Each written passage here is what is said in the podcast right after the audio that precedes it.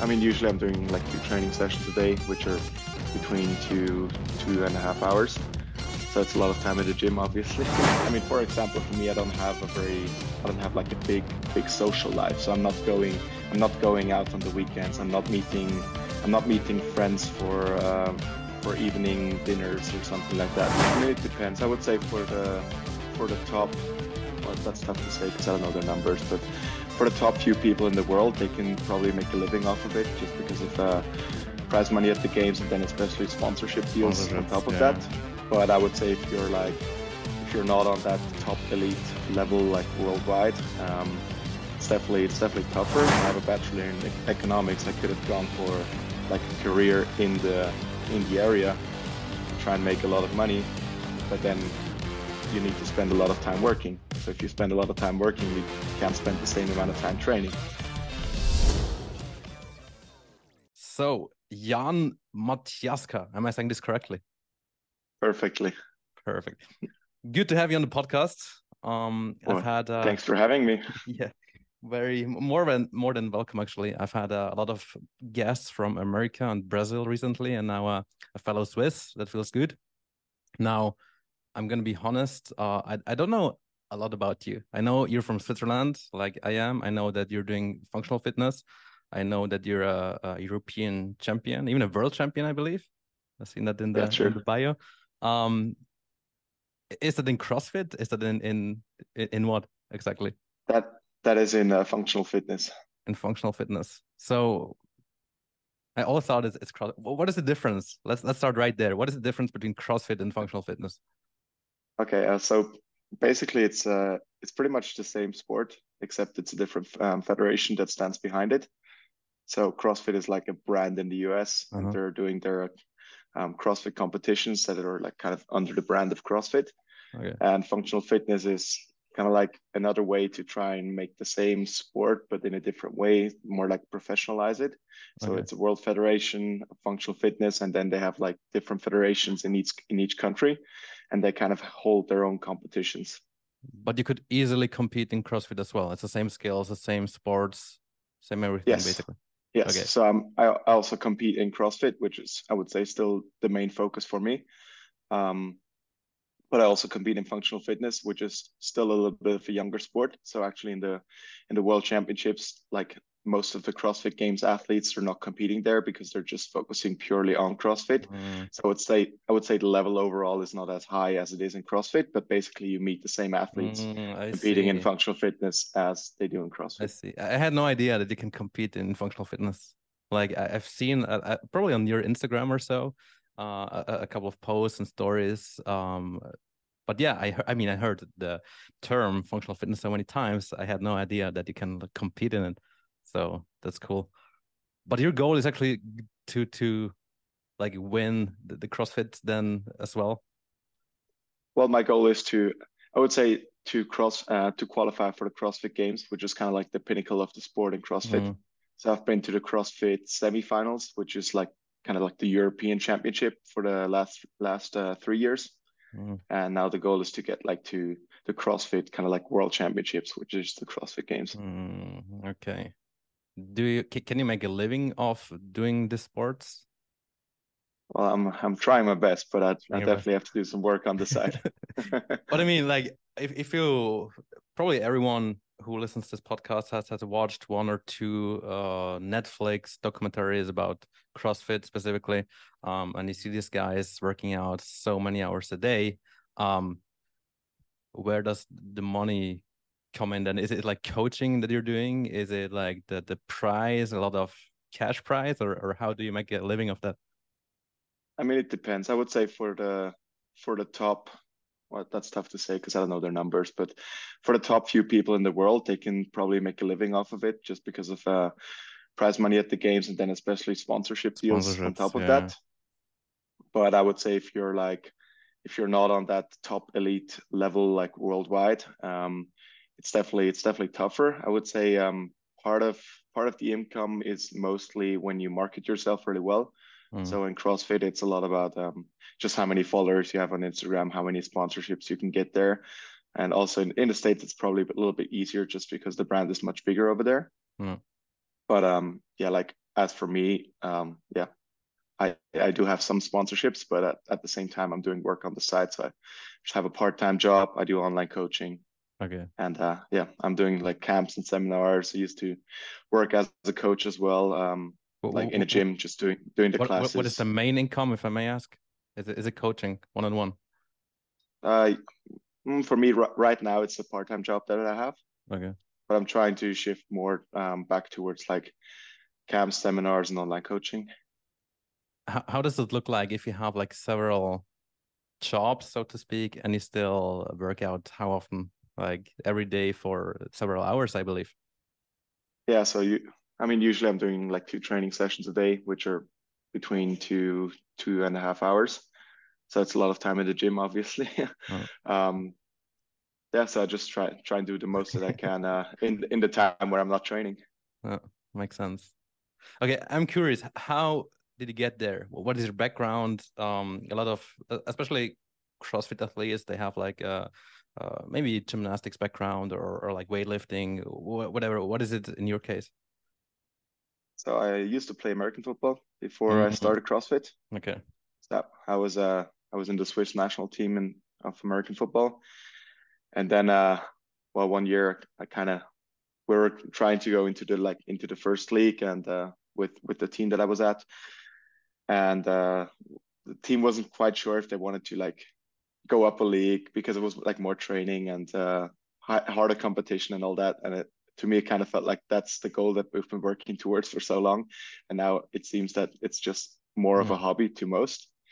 And uh, I always kind of wanted to do sports more professionally.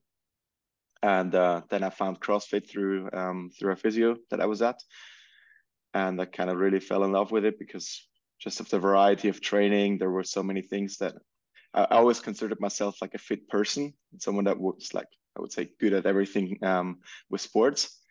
But then that kind of opened up a whole new world of training to me that I really just enjoyed uh, doing all sorts of different things, like as you said, with like the gymnastics, with the with the weightlifting, with the high power output, with mm. the long distance stuff, like just so many varieties. And then I just kind of uh, yeah kind of went all in on it. I trained for a few months to compete in uh, in the CrossFit Open, which is kind of like the first stage of competition where everyone competes against everyone else.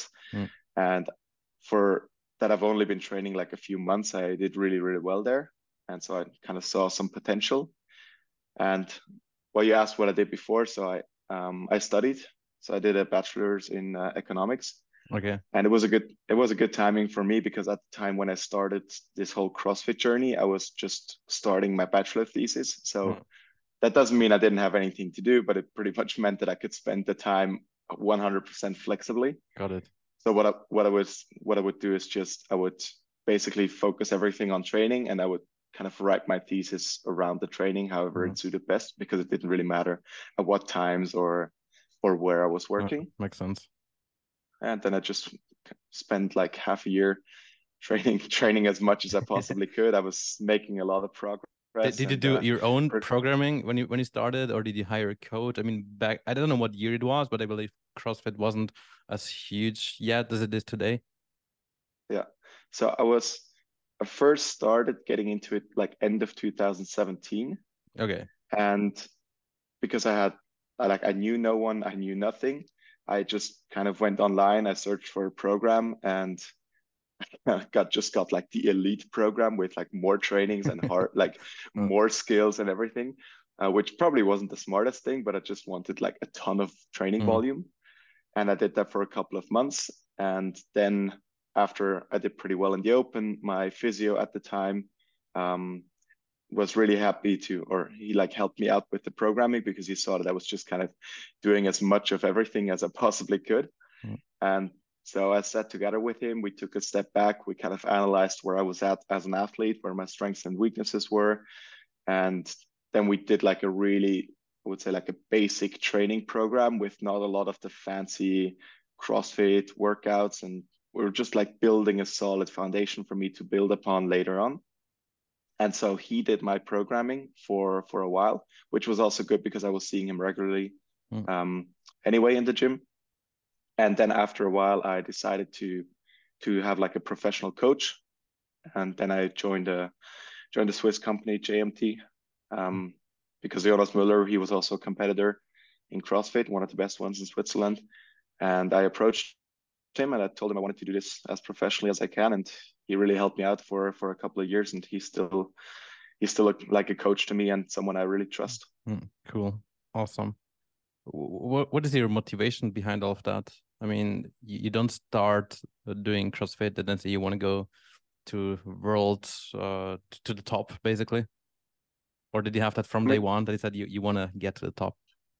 Um, it, it's tough. I mean, the motivation generally, I would say I've always been a very like driven and motivated person, and I've always had um, kind of like the desire to just be really good in sports and kind of try and just I'm just a very com- competitive person naturally, I would say. But um, with CrossFit in specific, I would say that when I started out, I wanted to reach that regionals level, which was mm-hmm. kind of like for for the people that weren't training professionally it was kind of like a level where you could get to if you if you were just a fit person that worked yeah. really hard on a consistent basis so i saw that as like a goal that was achievable and i wasn't i didn't think i would like i would win the crossfit games because i was like 23 24 years at that time i didn't have like the perfect background i had a lot of a lot of weaknesses in my fitness overall that I, I, knew needed a few years of work to to be at a good level. So for me, it was like setting a realistic goal that I knew I could achieve in a certain time frame, and I thought it was maybe going to be two to three years or so.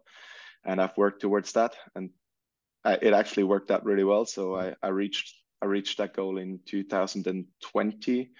The season has changed a little bit, so I, I said I wanted to get to regionals, which which is like the semifinals nowadays, so the European Championship. And um, yeah, I did that in 2020, but that was the year when COVID was happening. Mm. So then when I reached the competition, one week after I got the confirmation that I was in, they actually announced that the competition was canceled. But it, it wasn't canceled overall, but it was moved to like an online format. Okay. And I mean, although we do have a lot of like qualifications in in an online format, where which just means that you do the workout in the gym, you film it, you have your own judge, you are accountable of your own movement, and then you upload the video and someone maybe judges it online but you don't really have that that competition as it competition usually yeah. is with people next to you um yeah, so the first the first year when I reached uh, the semifinals, it was like that again. So it was just competing online. So it really didn't feel like I actually mm. achieved my goal. And so I kind of held the same same goal for the next year because I wanted to prove myself that I could. First of all, like it wasn't a fluke. Do, do you think actually... like less people competed because of that because it was all online? No, I think. Mm, no, I would say still the same amount of people competed because when when the open was happening i mean most most people at a high level they definitely had access mm. to but, to good but, like but, to a maybe, gym and to good equipment maybe the performance was a, a bit lower just because like you don't have like the regular surrounding i can imagine if, if you have like people around you who cheer you up and like if you don't have that yeah it might be but i was also at the at the same time i was also in the same situation so yeah i also kind of like had to to sneak in a workout and I didn't have the same like environment as you usually have. Mm. But yeah, that was definitely a part that felt like maybe this wasn't. No, I, I didn't want to discredit, uh, discredit you. Uh, right. Don't get me wrong. well, um, it was no, not like the other word. I'm just like thinking of okay, how is it different? Um, competing during a regular uh CrossFit Games, and then when it's COVID, and you do it on your own. So this is what went through my head. Maybe yeah, if, if I would do a workout, um, and and people cheer me up, then I would probably perform better than when I'm alone. That's what I'm thinking. Yeah, true. But I mean, I, I felt the same way, and I also felt like it wasn't it wasn't like a regular season, mm. and that's why I also felt like I didn't really really truly achieve what I what I set out to do. So I, I kind of held the same goal for another year, and then I've luckily uh, I made it again, and it was actually a good like good qualification. I wasn't the first time I qualified, I was like just like the last place. I kind of just got in, and then I I improved upon that, and I, I made it like solidly into the next round. And yeah, from that moment on, I kind of wanted to to look further, and since then, I've I'm I'm trying to to reach that next level. What would be the next level? That would be like the the CrossFit Games. So just making it to like the World Championships in oh, CrossFit, oh, which is oh. So only top top 40 people or top 10 Europe qualify. Okay. You said the first time you competed in 2020 was the first time, right? Or was it before? Um, that's the first time I qualified for okay, the so semifinals. Okay. Yeah. How do you see CrossFit evolve? Like when I, I I'm not checking it that much anymore, but I, I used to watch it, and then if I if I look at the the the rules or the games today, it's like crazy movements, more like gymnastics based skills. Um, how how do do you think it's getting more difficult, or how is it for you? Mm-hmm. I mean, it, it, it depends. I would say it's definitely that the level overall is is rising every year. That's for sure, like the level of the athletes. And then at, at the same time, the, the test also in, evolves with time. So the better the athletes get, the more mm, makes sense. Kind of fancy. Sometimes you have to get to to test the same stimulus, right? So, I mean, they want to test different as um, different aspects of fitness, and if one of them is like kind of an adaptability and balance and coordination and all that stuff, you you you were saying about the gymnastics aspect. So you kind of need to find movements that people maybe haven't practiced a lot before that they're not used to. And the problem is that every time something shows up at a major competition, it's basically on the radar for every athlete and mm. they just go to the gym they practice for a couple of weeks and most of the time after a couple of weeks you just hammer the skill and it's like one of your one of the things you can just do on a daily basis. oh, makes sense. And so whenever a competition comes up and you really want to test like the highest level it gets a little bit more more fancy. But then at the same time i wouldn't say the tests are are necessarily are necessarily harder. I think they're just they're just evolving. They're just they're still testing the same things. But to the average person that doesn't have that like high skill or or strength level it seems like the tests are just getting harder and harder mm. but hmm. they're still testing the same things but just on a different level mm. got it let's talk about training then um how does a typical training week look like for you i think you're even i've read that you're injured is that correct they couldn't yeah so yeah, so I did have I did have a pretty stupid just had an injury like six months ago when I injured my wrist. I did um I did a heavy clean in training just leading up to the semifinals. And I missed that lift. So I was in the squat position with the barbell in the front rack. And then I my weight shifted too far to the back. Mm. I fell onto my back and hit my elbow on the ground. And then I still had the barbell in my hand. So the barbell actually um, pushed my hand all the way to the forearm and just just yeah just injured the whole wrist oh. i was lucky that i didn't have i didn't have like as serious of an injury that i had to get um had to get surgery with it but still just all the kind of all the structures around the wrist were injured mm. and now it's just been taking taking a lot longer than i was hoping i mean six months is a, is a long time right and and you still cannot go as hard as you want. I, I assume you're you're training again, but not as hard or not all movements or. So I, I mean, right right now, the only thing that's still holding me back is like the heavy weightlifting training, which is something that I'm generally good at. So I'm not I'm not really worried about it. But definitely, it's had an impact on the training, especially in the very beginning. I mean, I I couldn't I couldn't even go for like an easy bike or jog because it was just it was just so inflamed that it would just swell up and mm. obviously it's not good it's mm. not good for uh, for the rehab if you're stressing the body even more so i did have to take a step back for about a good a good month or so where i couldn't do any like structured um, regular training but after that it's been it's been a pretty quick um, process getting back to back to where it should be.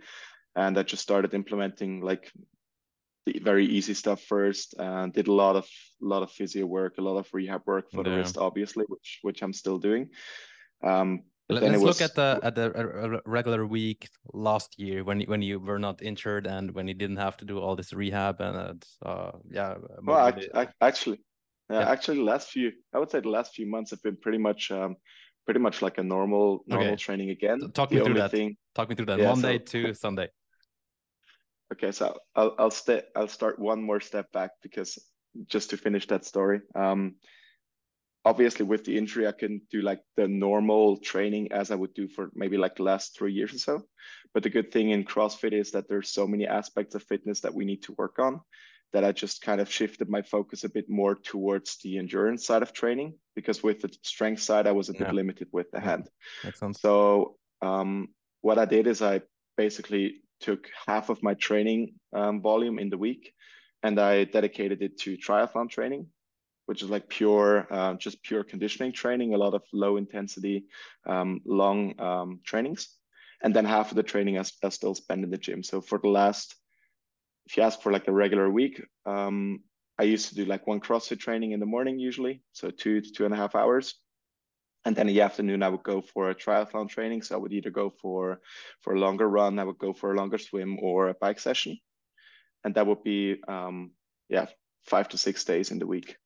So i do have like one one work day where i'm only doing a swimming session.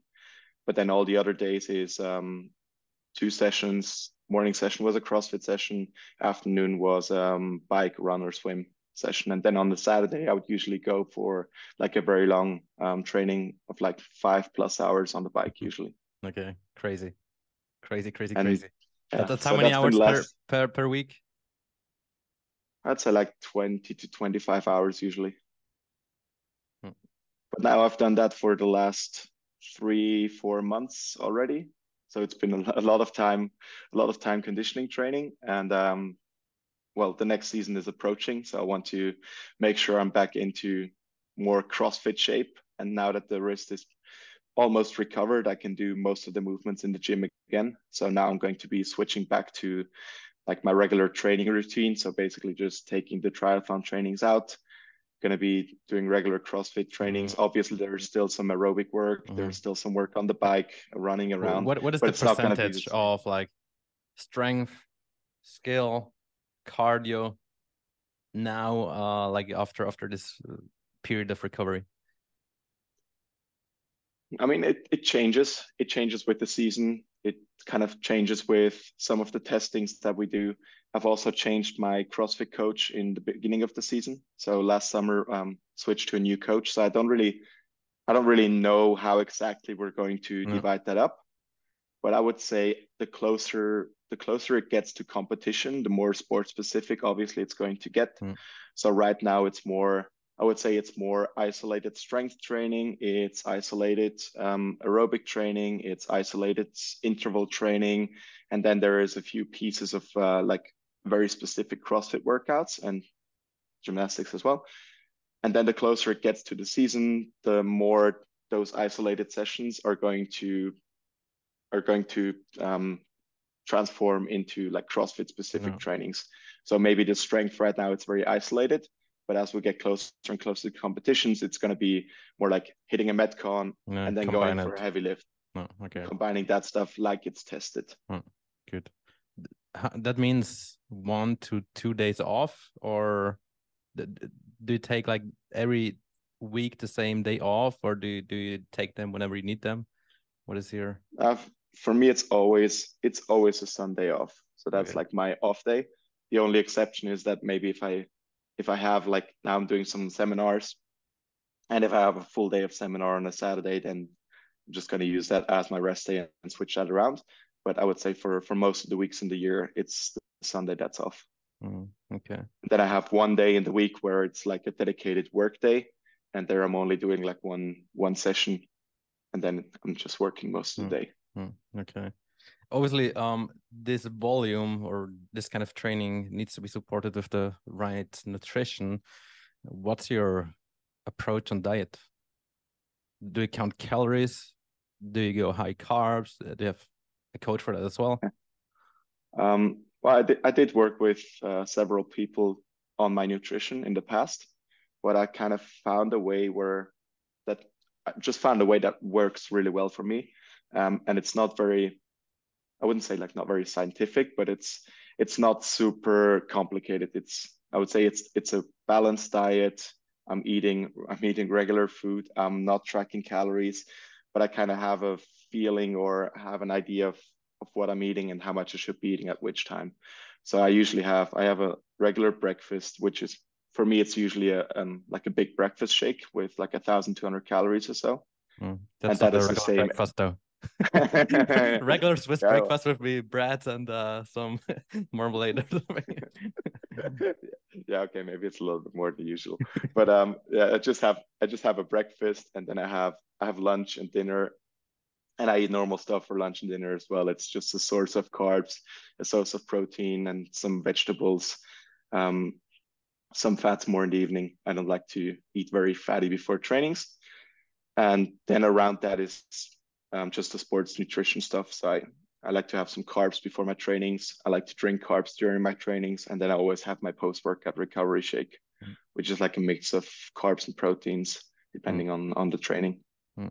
And then when you work with clients, uh, is this like something similar you do with them or um, because you, you found something that is working for you so you give the advice to to other to your clients as well or you do something else for them i i mostly focus on like the trainings and the okay. technical aspects of of uh, certain movements but obviously if well, if i meet someone they ask questions i'm always happy to share my experience yeah, got it but but i don't have like a i'm not educated in got the it. field of got nutrition it. so it's not like i'm I'm an expert in that way, but I can definitely give some tips that hopefully no, help some people sense. out as well. Makes sense.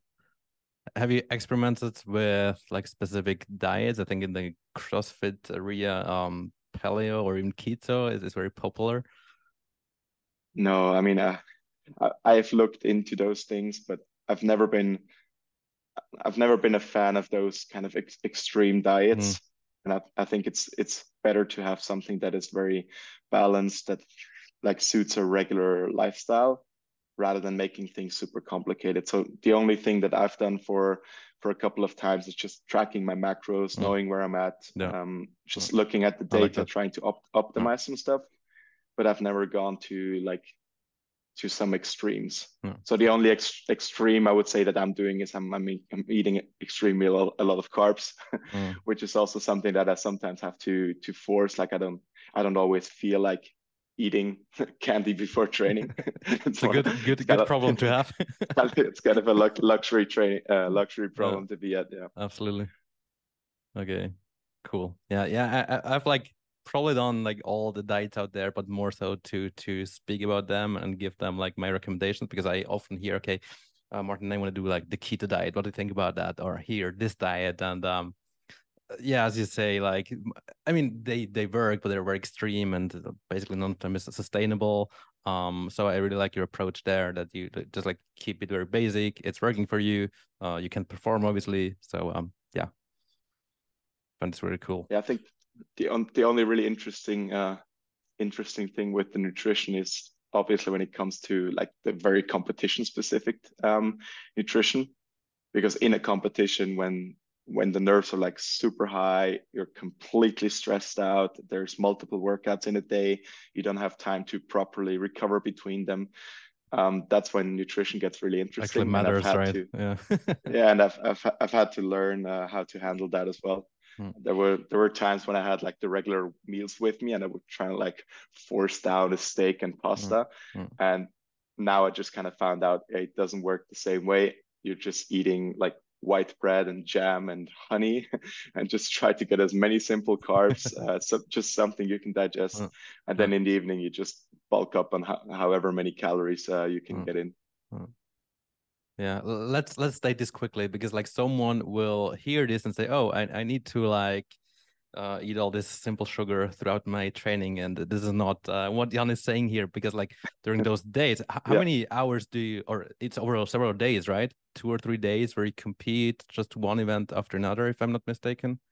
Yeah so the competing is usually like three days and then it's six to six to eight events or so yeah so so obviously um you need to replenish you need to like give your body uh, the energy needed for the next workout uh, and hence it makes sense to give the body a simple sugar energy um that you're able to perform otherwise like after a few hours of, of training without giving the body energy. Yeah you will not be able to perform. And again you're, you're feeling probably worn out stressed out probably tired as well. Do you sleep there at they have like a, a special athletes uh, hotel uh, or, or, how does it work? Uh, it, it depends on the competition, but usually there is like an athlete area where it's, if ideal, it's a little bit more quiet, so you can mm-hmm. like actually go there, uh, chill out, just don't have like the loud music and the dropping weights all the time. but it really depends on on which competition it is. Mm, got it.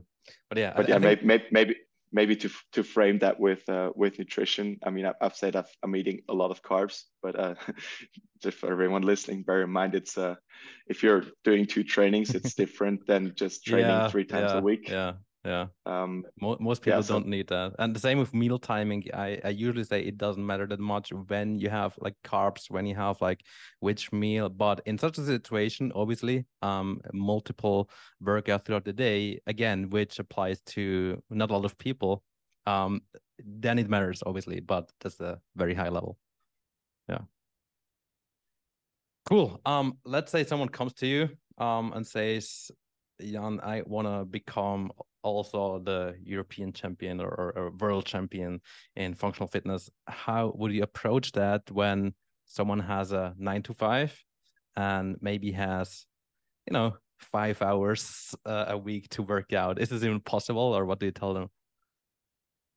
Well, I, I do think you have to be very realistic with goal setting. So, with that person, I would obviously want to do an assessment of where they're at. Um, like how their life is, what their life looks like, what their regular day looks like, how many obligations they do have in their life, and then also like test where they're at fitness wise. So if you're, I'm just I'm just gonna say something. If you're like uh, 30 years old, you haven't done sports the last 10 years, you have a nine to five job, you have a family, you have kids. I mean, it's nice to set a high goal, but at the same time, you have to be realistic.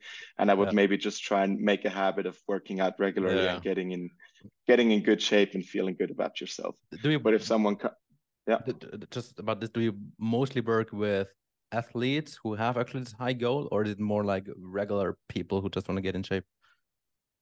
Um, I would say it's usually the like ambitioned athletes. Yeah.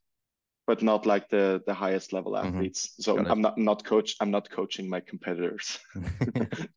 Makes sense. but but maybe that's uh, something for the future that I would really be interested in, like working with high level athletes and getting them to their maximum potential. Mm. It's, it's good to be a, around athletes, right? Because of, of, the mindset and how dedicated they are and how committed they are. And if you're someone who has like this this drive and you surround yourself with people like that, I think you can literally thrive, uh, achieve anything. Yeah, I mean, and it, it comes to that like if if sport is your absolute priority you can make a lot of a lot of things happen. You can basically as a coach then you can just you can just program the training that is most optimal for for the person. And you don't have to consider you don't have to consider a job. You don't have to consider family. You don't have to consider vacations because you're expecting the athlete to kind of make all the arrangements mm. for the training to fit into their schedule. Mm. Whereas with someone that has a lot of other obligations, as you said, you have someone that comes with a nine to five job um, that has a family. Um, well, it's kind of tough. You can you can tell them the training's important, but I mean, I hope for them that obviously their their family is at some point more important to them. I mean, yeah. it should be. Yeah. I also think if you if you actually want to become uh you know European champion or whatnot, then you're willing to put put in the work. So maybe my example here was was not the best because obviously nobody says, "Oh, I have three hours a week and I want to become world class." Uh, yeah, doesn't really make sense. If someone wants to become a champion, then obviously he needs to be willing to put in a lot of hours, a lot of yeah. hours. I mean, people people ask, or sometimes I think it's in the mind that you have to to make sacrifices, which is which is true in a way. Like, but I don't really see the. I mean, I've, if you want, I've given up on a lot of things in the in the last couple of years to to get to the point where I'm at with my sports career, but like I never what? really felt. For example. Yeah, like I mean, for example, for me, I don't have a very I don't have like a big big social life. So I'm not going I'm not going out on the weekends. I'm not meeting I'm not meeting friends for uh, for evening dinners or something like that because it's like for me I want to be I want to be home early. I want to go to bed early. I want to get up mm-hmm. without an alarm early in the morning to get back to my training routine. In the weekends, to me, a, a Saturday feels like a Tuesday. I shouldn't be going to bed later on a Saturday yeah, than on same. a Tuesday. I have this as well. yeah. yeah. Okay. So so that's like one one part of of my life where i've just said it's not a priority to me and therefore i'm not going to to spend a lot of time with it okay. or then or then or then for example you take your you take your career you take your job i I mean, I, I have a I have a bachelor in economics. I could have gone for like a career in the in the area, to try and make a lot of money, but then you need to spend a lot of time working. So if you spend a lot of time working, you can't spend the same amount of time training. No. So I am I've kind of I've kind of giving up going for a career in the field, for example. Mm. But it's never it's never really felt to me like I'm I'm making sacrifices. It's felt more like I'm doing what I actually want to do and I enjoy doing it. Mm. More much more valuable in my in, in my opinion, much more valuable than than chasing money and doing something uh that you don't like. Yeah. Absolutely. Yeah. But I then, think, but I, then I again, think you're doing, everyone... you're doing the right thing as long as yeah, you somehow can like again it, goes back to what you what you said in the beginning right? Like um is it uh you have like side hustle you have like other things going on as well. Hopefully at one point you can just like 100% focus on, on this because you have like um you know sponsors or or enough clients i don't know um that you don't need to do all these other things. Have you ever considered i don't know maybe moving to the united states because there's more opportunities maybe um, I would say at some point I did I did definitely consider it because a lot of a lot of athletes do like come together in in training camps and they train together on a regular basis. But at the at the point where I'm at now, I would say it's not an option for me anymore, just because I'm I'm really happy with the way that I the way that I live here in Switzerland. I have a I have a fiance. Uh, we're gonna get married next year, oh, and oh, nice. uh, I don't want to. I don't. I don't want to give up that stuff just to no. go somewhere and train. No but what I what I do is I try to I try to get away every once in a while to, to go for like uh, weeks of training camps with other people. So it's more like a irregular thing, but I still get some of that same uh, mm. environment. Mm. Do you want to have kids as well? well? Maybe at some point. Maybe at some point. all right, all right, all right. We talked diet, we talked uh, training, obviously. Um, is there something specific you do for recovery? Maybe ice baths, infrareds, something like that? Um, I would say the most important to name before we go into the into the little nuances is uh, sleep. No, glad you say that. yeah, we have we've kind of touched on it already, but um, oh. I think together with nutrition and uh, I would say stress, nutrition, and sleep are like are like the three pillars that really need to be need to be checked before everything else gets Agreed. gets some uh, get some importance. So for me, sleep is obviously very very important. Um, try to have a regular bed schedule. So I'm trying to go to bed like nine to ten every day, and I sleep in pretty much every day. So I never have to set an alarm in the morning. That doesn't mm. mean I sleep till ten because I mm. go to bed early. and what time um, do you um, get up yeah. usually? I would say usually around around seven or so. Is this when it gets yeah. uh, brighter, or is it just because Depends. you feel rested? No, I just just kind of wake up, feel rested when I wake up. So, okay. yeah, I mean that's very important. I like to have uh, dark curtains and a good good night's sleep. I like to have my own pillow, so even when I'm traveling, I like to take my pillow with me. Oh. It's just uh, yeah, just okay. those those things that that do make a big difference. So whenever I have a bad night of sleep or maybe I'm traveling, I'm sleeping somewhere else for the first night. Maybe I forgot my pillow. I really noticed that I just don't feel the same way. And mm. also in training, I just don't get the same intensity if I'm not well mm-hmm. rested. Mm. We also always need the, the night, the, the eye mask, because if it's not completely dark, I, like uh, you don't like it. I can't really, I can't really wear that. I've, I've tried it, but it, it doesn't really work for me. Uh, I I cannot sleep when it's bright in the room, and right now in the uh, place we're at right now, it's so bright, and I can literally I wake up all the time if I don't have it on. Yeah, because like okay. the curtains are not fully, uh, you cannot close them fully, and it's yeah always bright. Yeah. Um. Anyway, what do you do well, for your? Yeah, yeah. Sorry. Well, not, not you asked because of the the recovery tools. Uh, coming the... back to that, just yeah, just make making the loop back. circle here. Um, yeah, I, I did have a I did have a time where when I did like saunas and ice bath very regularly. Um, that's um, that's definitely something that I want to implement again now that it gets more to to the winter time, and we do have we actually just built like a home sauna mm, um, nice. right right next doors at my uh, my fiance's parents uh, place. So we're going to make that hopefully a habit again. have that like at least once a week. That would be really nice. And then I also go to um, like body therapy. So I, I do go to the physiotherapist at least uh, once a week, and I try to get a massage in once a week as well. Okay. Do you do the and sauna because yeah. you actually feel a difference, or like in my case, it's more like okay, twenty minutes where you don't do anything, where it's more like oh, uh, feels good.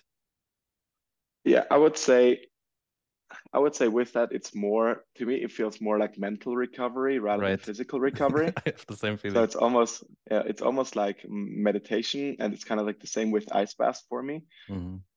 So I don't. Obviously, there's studies and there's a lot of uh, science around it when you should be doing, when you shouldn't be doing them, and uh, I know some of that stuff. But then at the same time, I also feel like if if it really just helps you to to feel good, to to calm down, to recover in the mind it's also fine to to go into an ice bath right after a training session if it's just if it's the one thing that really like calms me down and that maybe outweighs the the negative effects yeah, of yeah. the study because it's only looked at the physical aspects of it. Yeah. I mean the, the questions i get sometimes is oh does it like hinder muscle growth when i do ice bath or sauna? Is now good or bad? And and i say well do you enjoy it? Yes then then do it. Then nothing against it right? Um but yeah trying uh, if you believe in it do it, but I don't think you will. Your muscles will somehow grow quicker just because you do that, or that something magical happen. But again, if it does, good to you, even to just your uh, to your mind, then then go for it. Absolutely. Yeah. Oh. It's only the only the tip of the iceberg. Absolutely. Absolutely. what is your biggest accomplishment? Is it the world champion title? Uh, yeah, yes, I would say so. I think it's really something that I've I've learned to be really proud of. good, good, good. I, I thought it's like uh your your fiance and something. Like now I'll will, will your fiance on, on a personal on a personal level, that for sure. okay, well saved.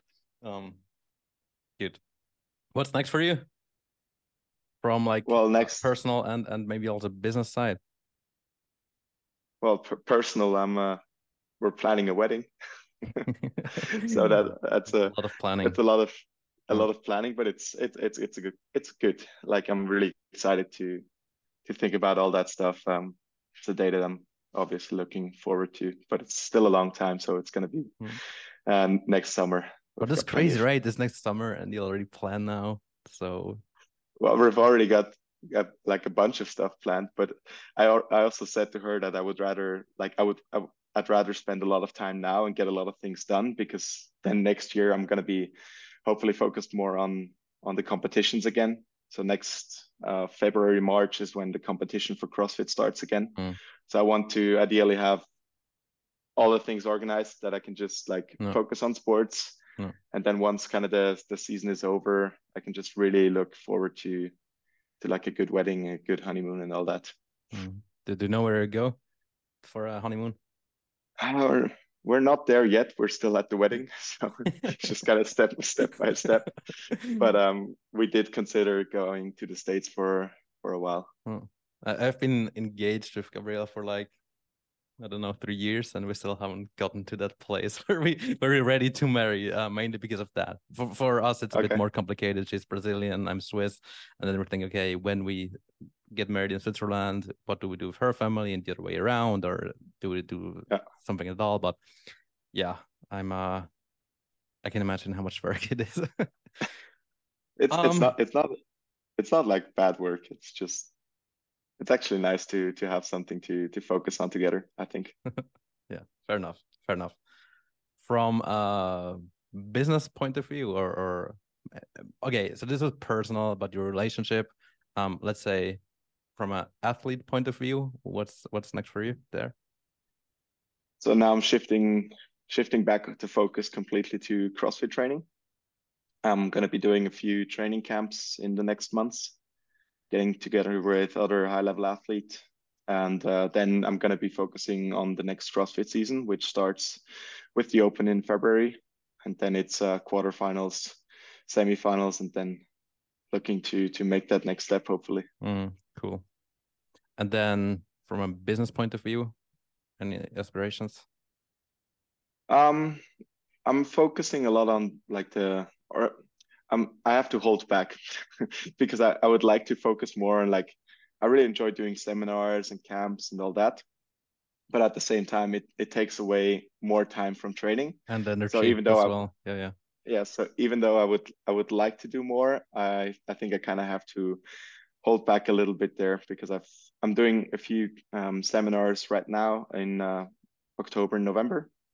I'm gonna be I'm gonna be coaching a camp in Mallorca next uh, next spring, mm. and then after that we're planning some after the summer again. Nice. But I don't want to I don't want to do too many more. I maybe have one or two more in the pipeline, but I kind of have to have to hold back there a little bit. Do you do those camps together with a, a CrossFit gym, or is it organized by you yourself? Um, yes. So so I or, I organize. It depends. Like the the weekend seminars or one day um, seminars, I do organize myself, mm. and then I just get in touch with different CrossFit gyms with the owners, and uh, we look for a date. We look for um, we look for a topic that we want to look at, and then everything runs uh, through me, and I coach the camp. I do the programming. I do everything and then I also have those longer uh, like week camps, which um, like the one in Mallorca with Fitness Holiday. So there I am as a head coach. Hmm. So I'm responsible for the coaching on site. I'm responsible for the programming, um, but the organization. So everything together with like bookings, transportation, travel, the hotel, and stuff like that is taken over by uh, by the company. Mm, got it. Got it. Cool. Cool. Cool. Cool. I think uh, we're gonna wrap it up here. Um, I want to say thank you for uh, coming onto the show. It's been a, a fun conversation. Um, where can people find you if they want to know more about you and what you do? So I post very regularly on uh, Instagram at uh, it's Jan Matiaska, just like the name. And then I'm also I'm also uh, just oh, kind of opened up uh, a YouTube channel. Mm. There's not mm. that much. I mean, there's a lot of videos on there, but it's it's been a lot of like the qualify qualification workouts that have been on there for a while, but I've never made them public. Mm. So now I just figured uh, I have like 140 videos or so on there, and I don't really care if people see my videos from like 2018 uh. and 19 and all that. Uh. So I just decided to to make those videos public, and uh, now I kind of like have an official YouTube channel as well and I'm going to be uploading a cool video about um about a long swim that I did. So I just uh, swam uh, across 15 kilometers. Is it the one or like? Yeah, it was like 24 kilometers, oh, and uh, it was like a close to eight hour swim. So that video is going to go up uh, well mid or end of October. So mm. that should be pretty interesting. I haven't seen the footage myself, and it's mm. kind of like the first real YouTube video that we're doing, and then maybe there will be more following, but um, we'll see. Awesome, awesome. I like your Instagram, by the way. Very uh, looks professional. Uh, the photos are, are. I think you have like a photographer all the time with you, or at least when you work uh, out. Yeah, it depends. Like on competitions, there's usually photographers at the competitions themselves. And then for the training videos, I do work with a videographer and we do take some footage together every once in a while. Oh, cool. Awesome. Dude, thanks for doing this with me. Um, wish you all the best in your private and and yeah athlete and, and business life whatever you want to call it.